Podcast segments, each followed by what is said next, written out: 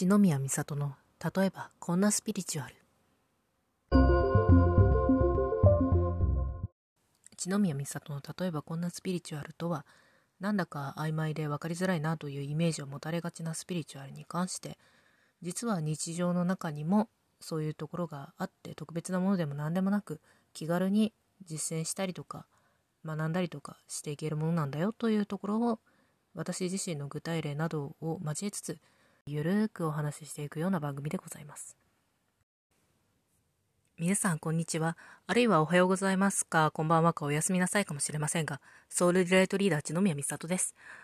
久しぶりの更新になってしまい、ちょっと申し訳ないなと思いつつ、確か前回ぐらいまで何回かに分けてパワーストーンについてのお話をしてきたと思うんですが、まあさすがにこんだけちょっとね、時間を置いてしまったというか、開けてしまった状況でまたしれっとパワーストーンの話題とかしてもいいかなとは思ったんですけど、まあこの際なんで、ちょっと切り替えて新たなテーマでやっていったらいいかなと思っております。パワーストーンについてはまた、あの皆さんからリクエストだったりとか質問とかあればそれについてお話しすることもあるかもしれませんので、もし過去のエピソードを聞いて疑問に思ったこととかあったら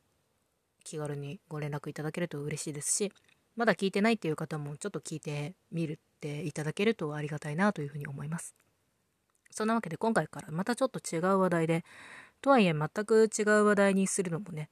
なんか唐突感が出過ぎてしまうかなと思うのでパワーストーンの話からちょっと近い感じの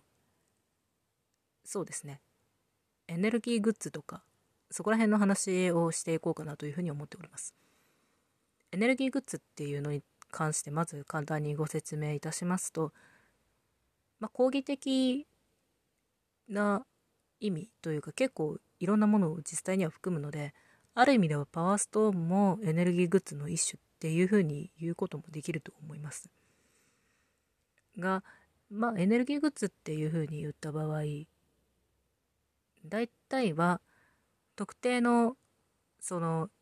人だったりこれは個人だったりメーカーだったりっていう結構いろいろなんですけどが何らかの手段でアイテムにエネルギーを込めて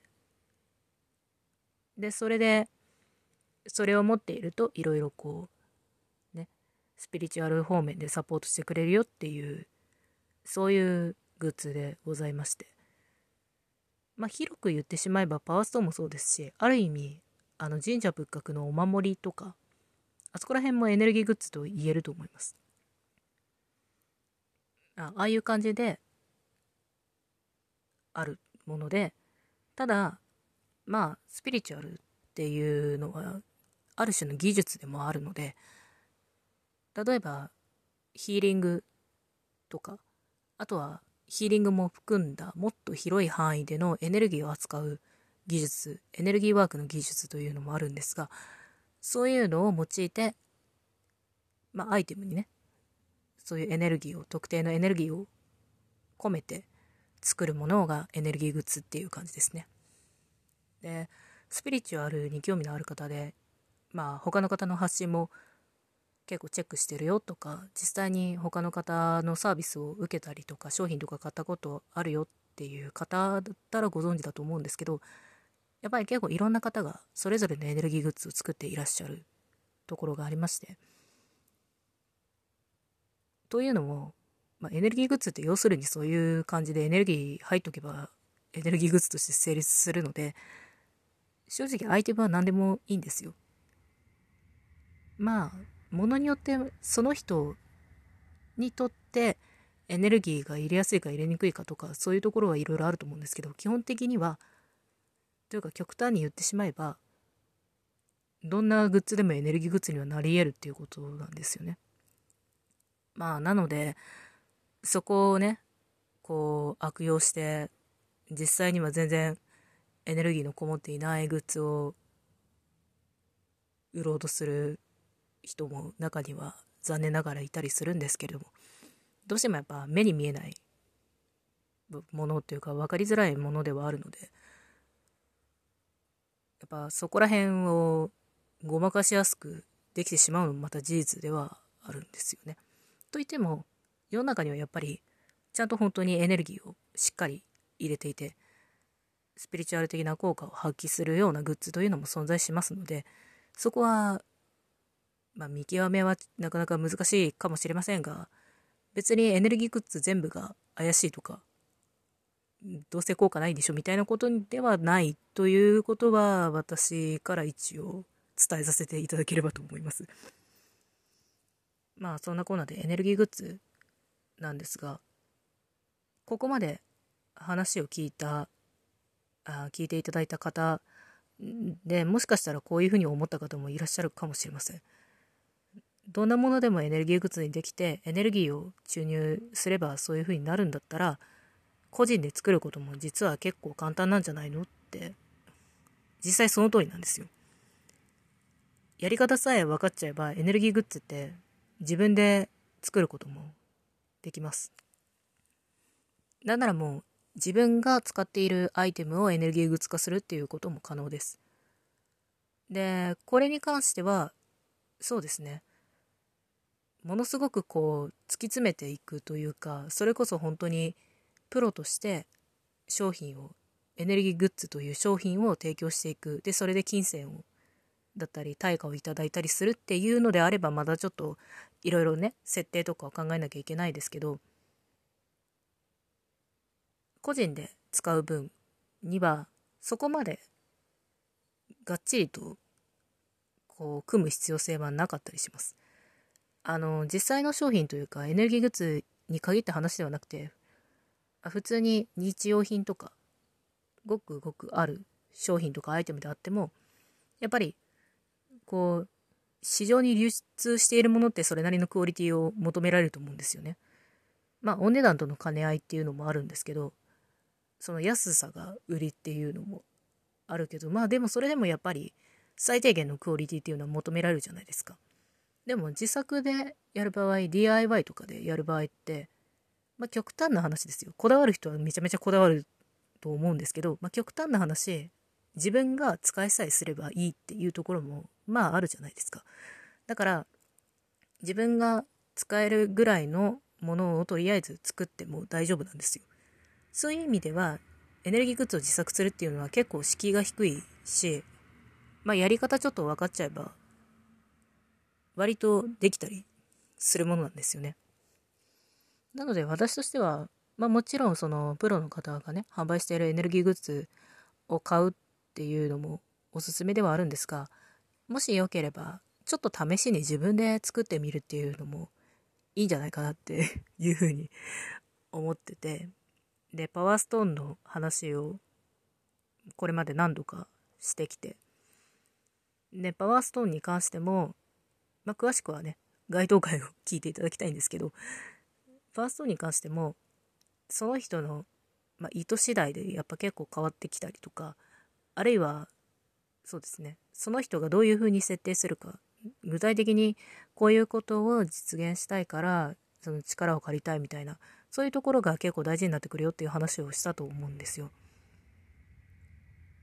これがエネルギーグッズを自作するっていう場合にも結構重要になってくるところであり、まあでも逆に言えばここが肝になるって言っても過言ではないところではあるので、パワーストーンのその意図の仕方、パワーストーンがよりサポートしやすくなるような、強力なサポートをしてもらえるようなやり方、まあ、ちょっとした工夫っていうのを応用することでエネルギーグッズを作ることも実はできるっていうことなんですよね。なのでもし前のエピソードを聞いていただいてでそのパワーストーンに試してみたよっていう方がいらっしゃってそれでちょっと効果を実感している方とかがいらっしゃったならそれをそのまま自分がご自身が愛用されているグッズにもちょっと試しにやってみるといいんじゃないかなっていうふうに思います。そうするとまた、まあこれもまたパワーストーンたちとは働き方がいろいろ違ったりするんですけど、でも割とこうサポートしてというか、その道具の役割として動いてくれるところはあると思いますね。あただ一つそうですね、道具の役割っていうのを今言ったので、ついでにお話ししておきますと、道具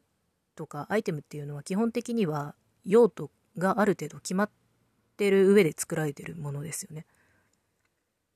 まあ、あまりにもこう逸脱した使い方っていうのは基本的にはできないわけですよ。例えばこう、そうだな。ナイフはこう食材というか、まあ、料理を切ったりする役割があるわけですけど一方でナイフでこうスープとかの、ね、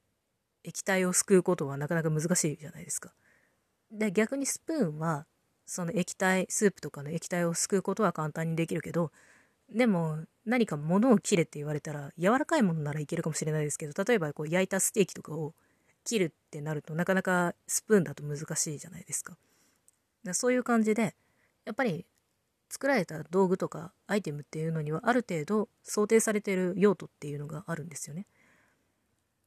でその想定された用途もともとの道具の想定された用途から大きく外れたそのサポートというのかな。そういうのをお願いしてしまうと、やっぱり道具もその力をしっかり発揮できないっていうことがあったりしますので、もし、その、既存のアイテム、道具、何らかの道具とかをエネルギーグッズ化したいなっていうふうに思われた場合は、その道具の本来の用途から大きくは外れないような、こう、意図を設定していくっていうことを個人的にはお勧めします。やっぱりね、せっかくこうエネルギーグッズ化するならその道具にもポテンシャルをこうしっかり自分のそのパフォーマンスを発揮してほしいじゃないですか。その方がお互いやっぱりね、いい関係も築けるし、こっちも私たちの方もちゃんとそのパフォーマンスの高いサポートを受けやすくなるし、道具の方としてもその自分の領域というか自分の領分でちゃんと仕事ができるので、道具の方としてもまあそっちの方が嬉しいんじゃないかなっていうふうには、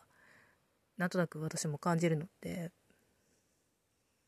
道具をエネルギーグッズ化する場合、特に既存の道具ですね。もともと何かの用途で作られている道具をにエネルギーを込めてエネルギーグッズ化する場合っていうのは、まあ、基本的にはその用途にある程度合ったもの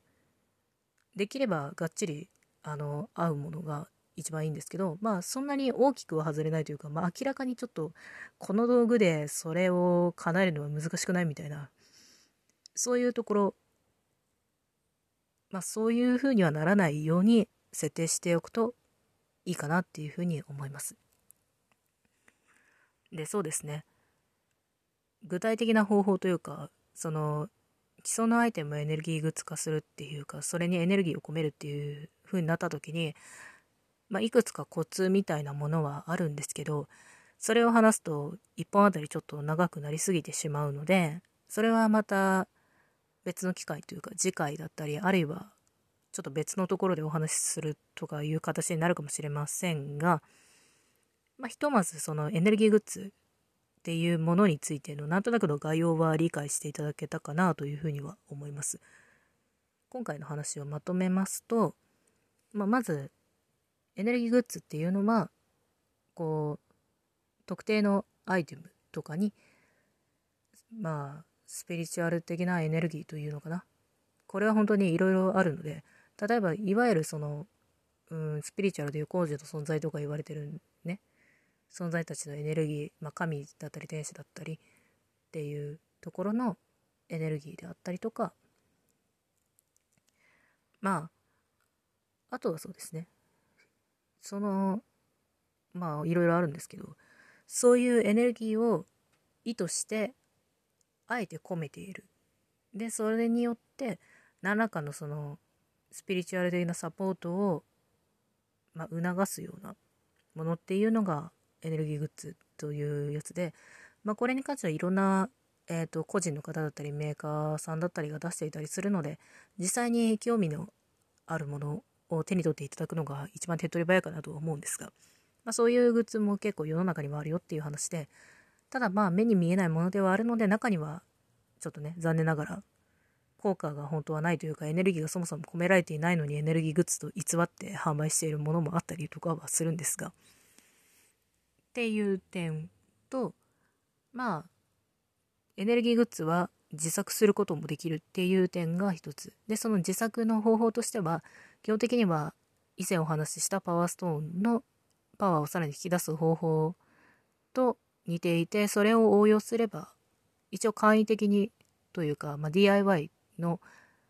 処方というか自分が使う範囲のものの完成度で大丈夫なのであればそれでいけるっていう感じですかね。ここまでひとまず今回理解していただけたら私としてもありがたいなというふうに思います。では今回はこの辺りでまたエネルギーグッズに関しては改めてお話しすると思いますしまあそうですねこのポッドキャスト以外でもブログとかね、SNS とかそこら辺でも発信していくと思いますので、もしよろしければ概要欄からチェックしていただけますと嬉しいです。では、ここまで聞いてくださりありがとうございました。次回またお会いしましょう。バイバイ。